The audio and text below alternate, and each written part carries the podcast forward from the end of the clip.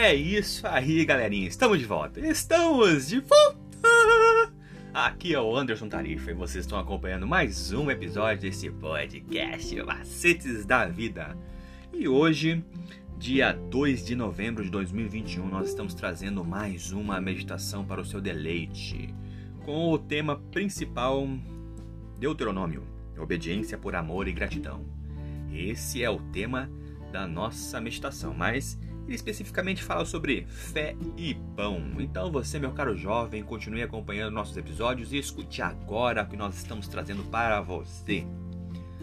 Hum, o que exatamente significa que nem só de pão viverá o homem, mas de toda a palavra que procede da boca do Senhor? Curiosamente, o termo palavra não está no texto original em hebraico, como a nova Almeida atualizada traduz mais literalmente. E embora esteja implícito como algo que sai da boca de Deus, isso pode significar algo mais amplo, incluindo a confiança em tudo o que Deus concede, diz e significa.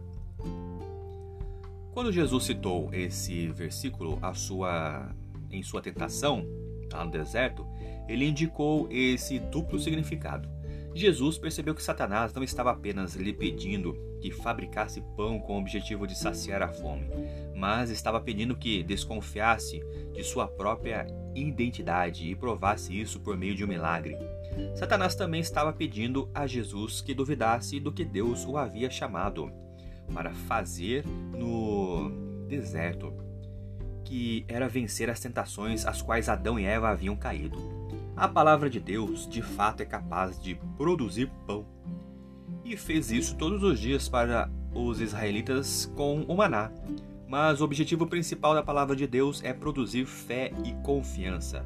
Se temos fé na palavra de Deus, nós podemos enfrentar qualquer provação, sabendo que Deus está atuando muito além do momento presente. Quando nós pensamos no milagre no, do Êxodo, nos concentramos na abertura do Mar Vermelho.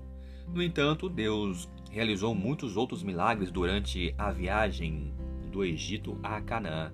Da mesma forma, muitas vezes esquecemos todas as coisas que Deus faz por nós diariamente e mantemos o foco somente nas grandes realizações miraculosas. E essa é uma das grandes razões pelas quais os israelitas corriam o risco de se esquecerem de Deus eles começaram a atribuir todas as bênçãos aos seus próprios esforços. E esses fatos também mostram como o ato de Deus em humilhar e provar os, os israelitas no final lhe trouxe muitas bênçãos. Eles mesmos vivenciaram os milagres da mesma forma que os seus pais o fizeram lá no Mar Vermelho. E então os israelitas também estavam experimentando a disciplina que os ajudava a crescer e abrandar o coração para não se esquecerem de Deus e adorar outros deuses.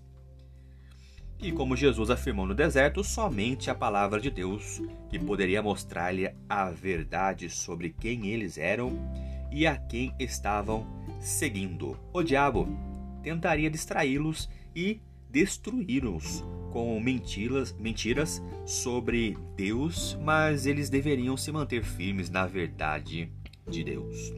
Vamos pensar um pouquinho.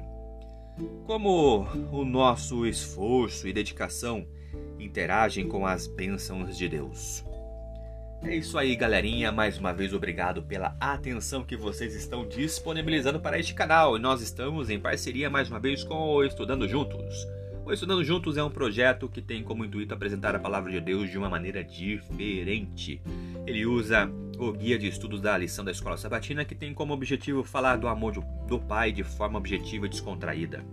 Se você se interessou e quer saber um pouquinho mais, ele vai ao ar toda sexta-feira lá no canal do YouTube Estudando Juntos, hashtag LES. Então, toda sexta-feira, às 20 horas, no canal do YouTube Estudando Juntos, hashtag LES nós vamos discutir um pouquinho mais sobre o amor do Pai e vamos fazer é, uma reflexão sobre todas as meditações dessa semana. Mais uma vez, obrigado pela atenção. Continue acompanhando os nossos próximos, os nossos próximos episódios, né?